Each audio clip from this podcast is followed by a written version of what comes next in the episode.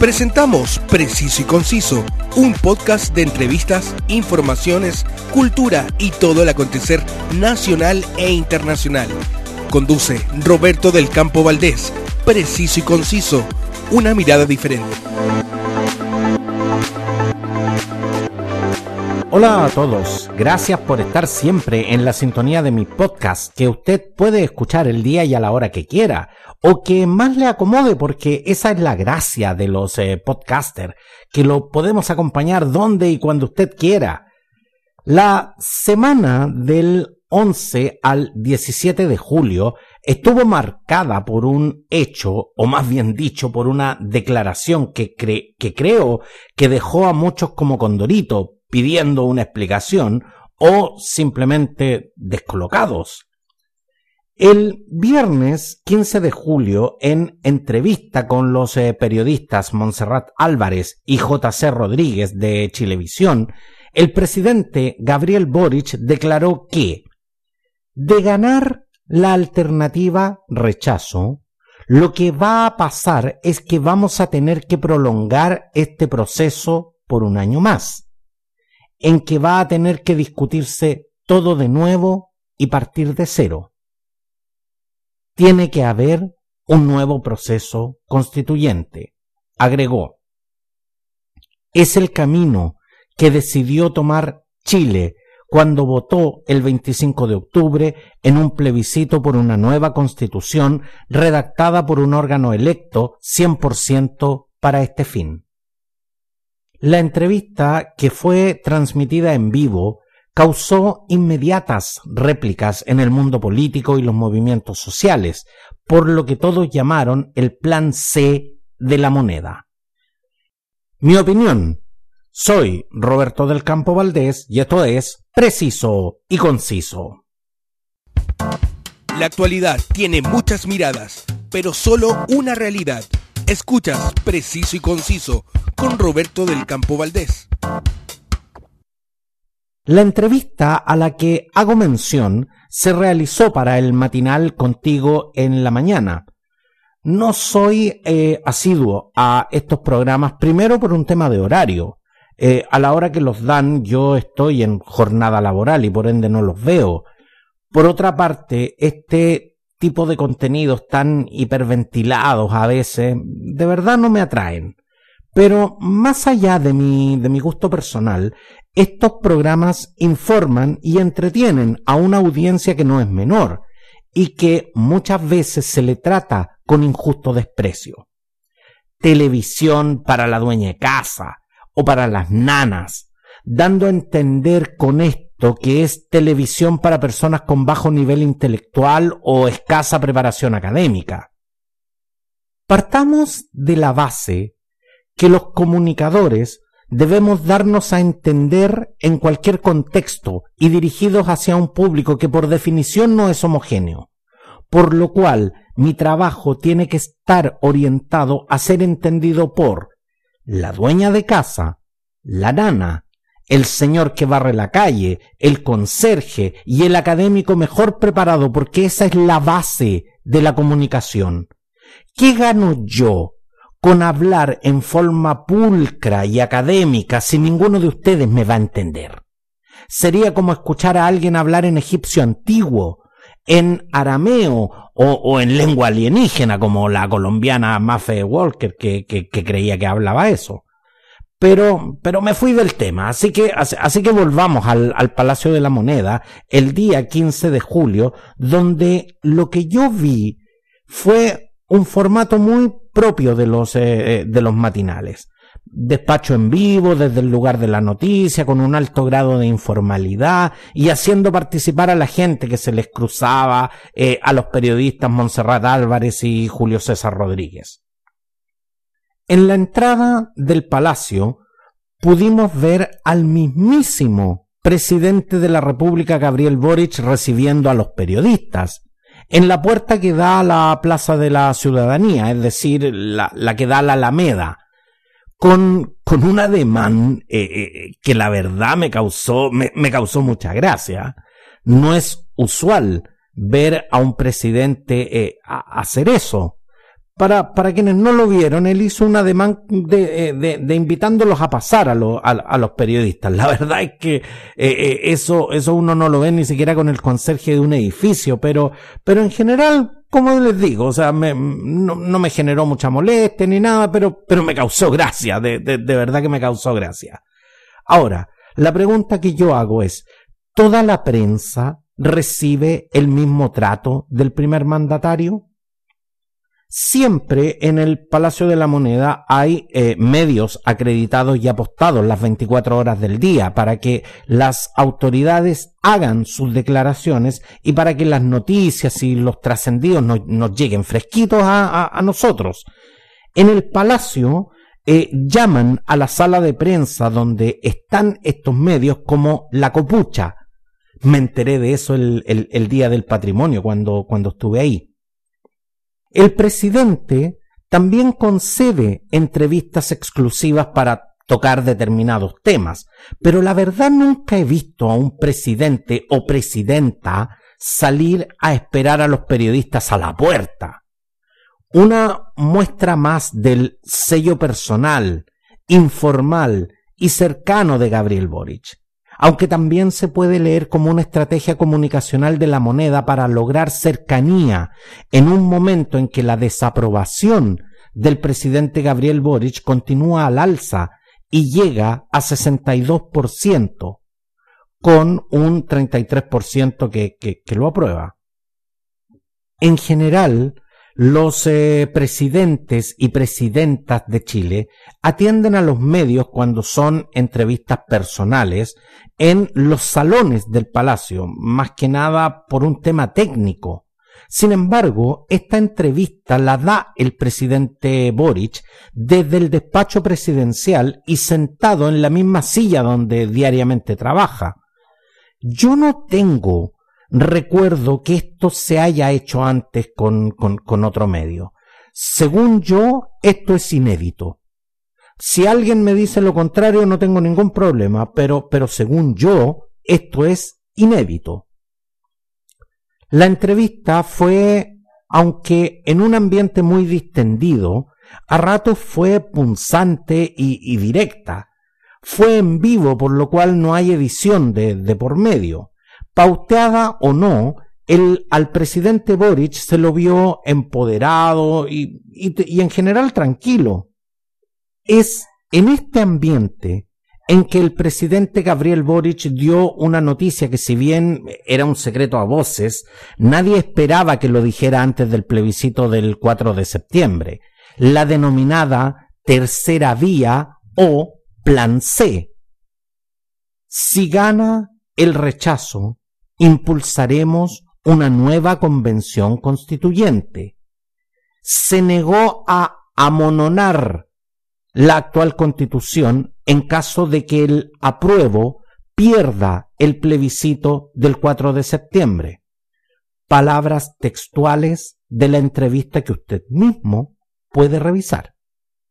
Chile eligió a los 155 representantes de la Convención Constitucional, aunque después de la renuncia de Rodrigo Rojas Vade solo terminaron redactando la propuesta final 154 constituyentes. Participaron del proceso eleccionario casi 7 millones de personas, correspondientes a un 43.35% del padrón electoral. La nueva convención constituyente es la primera paritaria y conformada exclusivamente por integrantes electos del mundo.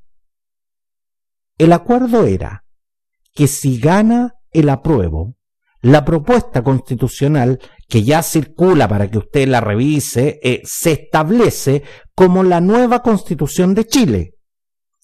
Y si gana el rechazo, continuamos rigiéndonos por la constitución de 1980, ampliamente modificada en los gobiernos del retorno a la democracia.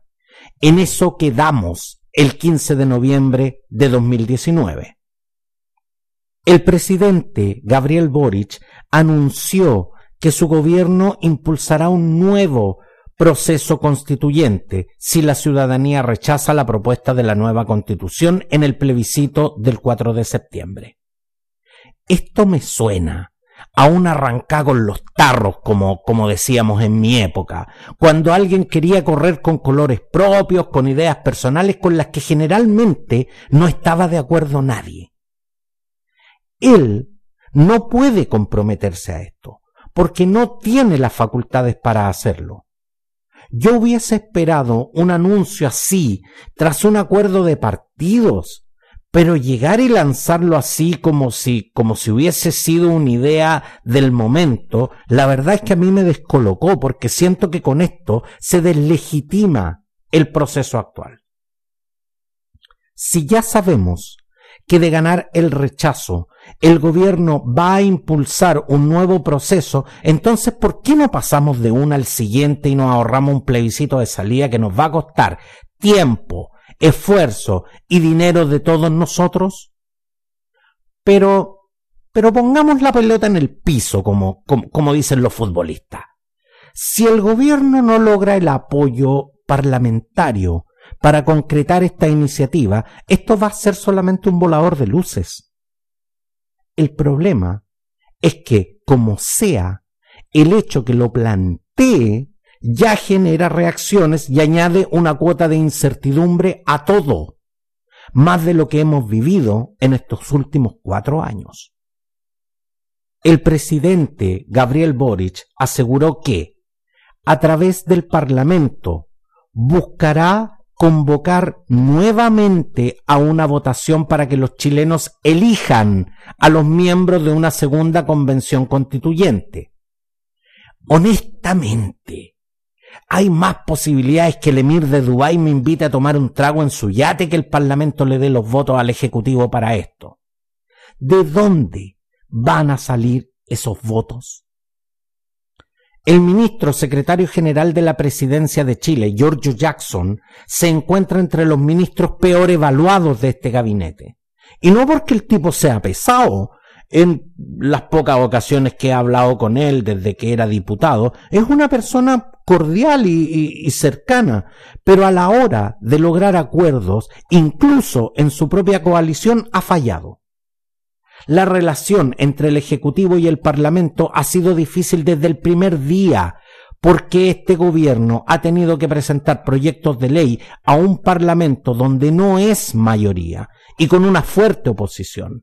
Pero hay parlamentarios como el senador socialista Fidel Espinosa que ha sido tajante contra Jackson señalando que tiene que reconstruir relaciones que destruyó con su soberbia.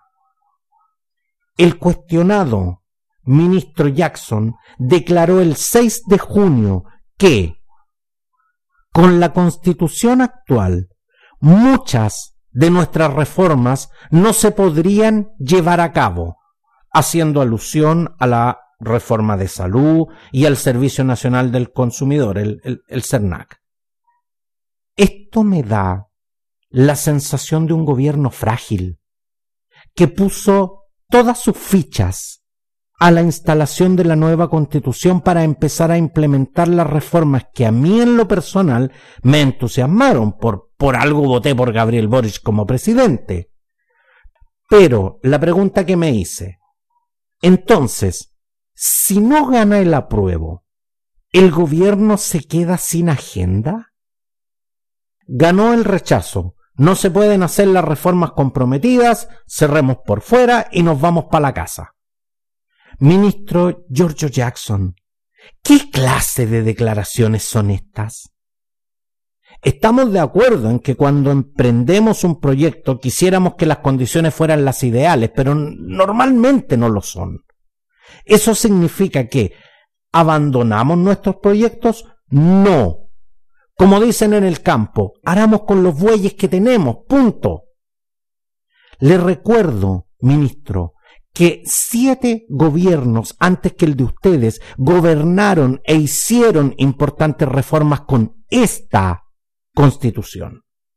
¿Que muchos deseamos una nueva? Sí, pero no puede ser una condicionante para no cumplir con lo que le prometieron a la gente.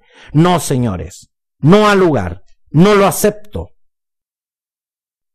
El presidente Boric fundamentó su anuncio enfatizando que es el camino que decidió tomar Chile cuando votó el 25 de octubre de 2020 en un plebiscito por una nueva constitución que sea redactada por un órgano 100% electo para este fin. No, señor presidente, este no es el camino que Chile eligió. Yo no lo elegí. Aunque me gustaría que ganara el apruebo, soy tajante al decir que esto no le hace bien a la democracia porque aquí se juega con las reglas de la democracia. Cuando usted salió electo, señor presidente, el resultado fue aceptado y reconocido por todos, incluso los que perdieron. No escuché a nadie plantear terceras alternativas para revertir el resultado ni para anularlo. El 25 de octubre fuimos a votar y ciudadanamente elegimos que queríamos una nueva constitución redactada por la Convención Constituyente con las reglas establecidas para el plebiscito de salida que todos conocíamos y aceptamos. Entonces, ¿por qué necesitamos una tercera alternativa? ¿Por qué hay que llamar a un nuevo proceso constituyente si gana el rechazo? Lo he dicho en otros episodios y lo sostengo. Ninguna constitución es eterna. En algún momento la constitución de 1980 pasará a formar parte del listado de cartas magnas que nos han regido a través de nuestra historia republicana porque así tiene que ser. Si no pasa este año, va a pasar en algún momento. Pero hagamos las cosas bien. Esto me hizo recordar eh, eh, eh, cuando, cuando éramos chicos y jugábamos a la pelota. Por cierto, yo siempre fui negado para la pelota, por eso, por eso que mejor me dediqué a las comunicaciones en realidad. Bueno, pero, pero volviendo al tema. Me, me acuerdo que el equipo que, que iba perdiendo y faltaban cinco minutos para terminar el partido, siempre salía con algo como el último gol gana. Juguemos tiempo extendido. La próxima semana la revancha. Y así el partido podía durar una eternidad hasta que todos quedaban conformes, lo cual nunca ocurría. Porque alguien tiene que perder. Acá yo veo lo mismo. Las encuestas se inclinan hacia un triunfo del rechazo con cerca del 54% de los votos. Todos los gobiernos dicen que no gobiernan según las encuestas, casualmente cuando éstas no los favorecen. Pero acá estamos viendo un gobierno que ante la evidente posibilidad de perder quiere pedir por anticipado su revancha. La pregunta es, ¿hasta cuándo vamos a seguir en este clima de incertidumbre donde no sabemos si nos regiremos por la nueva constitución o por la de 1980? ¿Hasta cuándo vamos a seguir convocando y eligiendo constituyentes? Señor presidente, esta, esta es pregunta de entrevista. Suponiendo que consigue los votos para un nuevo proceso constituyente y hacemos todo el proceso y, y vuelve a ganar el rechazo, ¿qué sigue? ¿Otro nuevo proceso constituyente? Y si gana de nuevo el rechazo, otro nuevo proceso constituyente, hasta que usted sea viejo y, y, yo más viejo todavía. Hoy la constitución que tenemos no representa un acuerdo social en Chile. ¿Hay que hacer modificaciones? Sí, pero tendremos que encontrar el camino que legitime estas modificaciones. Insisto, si gana el rechazo, vamos a tener que prolongar este proceso por un año y medio más, donde se va a tener que discutir todo de nuevo a partir de cero, volver a convocar y elegir constituyentes y poner en marcha una nueva convención constituyente con todo el gasto público que esto implica junto con tener al país en un nuevo clima de inestabilidad social, con todo lo que esto implica? No estoy de acuerdo. Y lo digo abiertamente. Esto me parece un descaro contra la fe pública. Me parece una falta de respeto condicionar el resultado del plebiscito más importante de nuestra historia con una propuesta que a mi juicio nadie le está pidiendo. Ya hubo una oportunidad para redactar la constitución de esta manera. Habrá que encontrar otras maneras, pero no estoy de acuerdo con cambiar las reglas del juego mientras estamos jugando. Porque se lo digo a usted, señor presidente si este es su juego, yo no lo juego. La actualidad tiene muchas miradas, pero solo una realidad.